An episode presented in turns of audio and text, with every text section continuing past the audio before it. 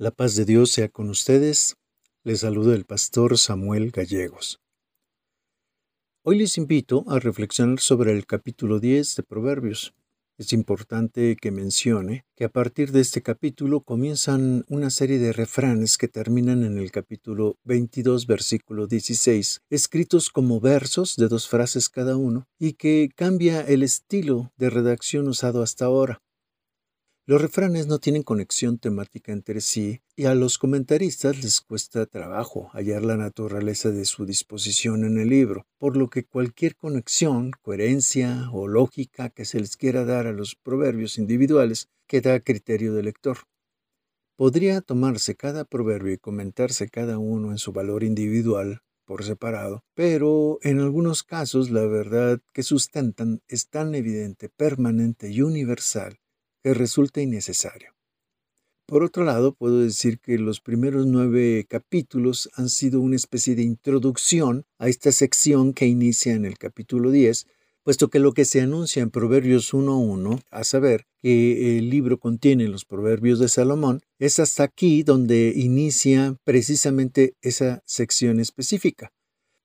Pero más allá de esto, lo que continúa siendo evidente es que estos proverbios siguen con su propósito inicial de hacer ver a los hijos e hijas cómo ha de vivirse la sabiduría en tanto que conducta que refleja el respeto y amor profundo por Dios y por los padres. El capítulo 10 inicia con una verdad que suscribiría cualquier padre o madre que se precede serlo. El hijo sabio alegra al padre, pero el hijo necio es tristeza de su madre. Dicho en palabras más nuestras, los hijos que toman buenas decisiones en la vida hacen que los padres se sientan alegremente orgullosos. Pero los hijos que andan dando tumbos por aquí y por allá por sus necias decisiones les causan tugá, dice el hebreo, causan a sus padres ansiedad dolorosa. El autor de Proverbios mete a los lectores en una pedagogía de contrastes que en el fondo tiene por objetivo ayudarlos a hacer conciencia entre la mala voluntad y la buena voluntad, entre el mal entendimiento y el buen entendimiento, entre una mala conducta y una buena conducta. Usa el esquema general de el hijo o hija que razona, decide y hace determinada acción buena tendrá buenos resultados en su vida, pero el hijo o hija que razona, decide y hace determinada acción mala, tendrá resultados nefastos en la vida. Así que el capítulo 10 nos presenta acciones en contraste con destinos contrastantes, con el objetivo de que los hijos e hijas puedan ser alegría de sus padres y madres, llevándolos a tomar conciencia entre acciones que respetan a Dios y acciones que no.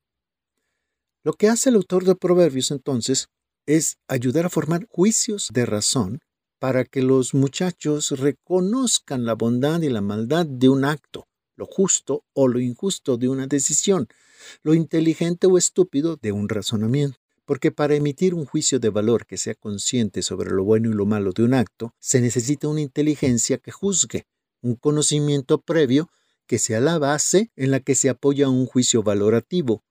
Sucede algo parecido a si llegamos con nuestro hijo de 15 años y le decimos, Hijo, Escuché al gato del vecino hablar con él. Inmediatamente sabrá que lo que le decimos es falso, porque su juicio está basado en lo que sabe previamente de gatos y de habla.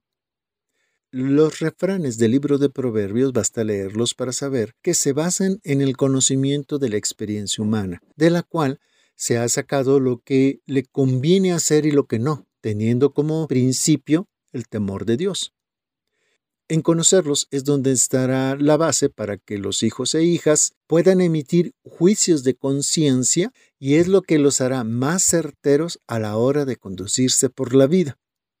Así que tomando los proverbios del capítulo 10, podemos decirle a nuestros hijos, Hijo, hija, toma conciencia que cuando se trata de dinero es mejor ser honesto. El dinero mal habido trae problemas tarde o temprano. Si ustedes son justos, honestos y trabajan con profesionalismo y responsabilidad, nunca faltará comida en su mesa. De lo contrario, pasarán hambre y batallarán para tener dinero y poder comprar lo necesario para vivir. Hagan conciencia también que lo que ganen con su trabajo tienen que administrarlo, ahorrar. Si derrochan, si malgastan, les puede traer una desgracia. El autor de Proverbios sabe que para que los hijos e hijas sean la alegría de sus padres y madres, hay que fomentar en ellos el deseo de buscar la verdad y de hacer buenas acciones. Porque si la inteligencia insiste en hacer malas cosas, se malacostumbra y pierde claridad de juicio. Es por eso que el autor de Proverbios insiste en que para ser justo hay que tener memoria de lo justo, es decir, hay que tener conciencia, y que eso traerá bendición, porque el que se acostumbra a hacer el mal adquiere mala fama, malos hábitos. Los grandes criminales tienen la conciencia deformada y se dice de ellos que son hombres sin conciencia. Termino mi comentario haciendo un resumen del llamado a la conciencia para ser hijos que alegren a sus padres y madres. Hijo, hija, sean conscientes que la imprudencia los puede arruinar, que engañar a las personas es vergonzoso y aniquila la confianza. Tengan en mente que el odio genera odio, pero el amor genera amor y abre la posibilidad al perdón. Asimismo, eviten la violencia porque engendra más violencia. Busquen la paz y la reconciliación. Analicen las situaciones para que hablen cuando se deba y callen cuando sea necesario.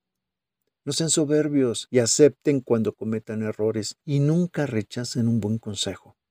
No le anden contando su vida a todo el mundo. Y si se comprometan a que harán o no harán algo, cumplan con su palabra. Tengan conciencia de que si obedecen a Dios, vivirán vidas plenas. Si son justos, serán respetados. Si hacen las cosas bien, nunca tendrán de qué arrepentirse. Si toman conciencia de lo bueno, lo justo y lo honesto, hablarán con sabiduría. La gente de bien sabe decir cosas bellas. La gente dañina dice cosas muy destructivas. Oremos. Dios Padre sabio, justo y bueno. Gracias por el llamado que nos haces a nosotros y a nuestros hijos e hijas a tomar conciencia entre la mala voluntad y la buena voluntad, entre un mal entendimiento y un buen entendimiento, entre una mala conducta y una buena conducta. Ayúdanos a leer una y otra vez estos contrastes que nos presenta el libro de Proverbios para llenar nuestros corazones y voluntad de buen juicio que podamos leerlos, platicarlos y comentarlos en familia, para que la alegría que experimenten nuestros hijos e hijas por tomar buenas decisiones de vida sean nuestra alegría como padres y madres del mismo modo que Jesús como Hijo tuyo, fue tu alegría por actuar con verdadera sabiduría. Te lo rogamos en su nombre. Amén.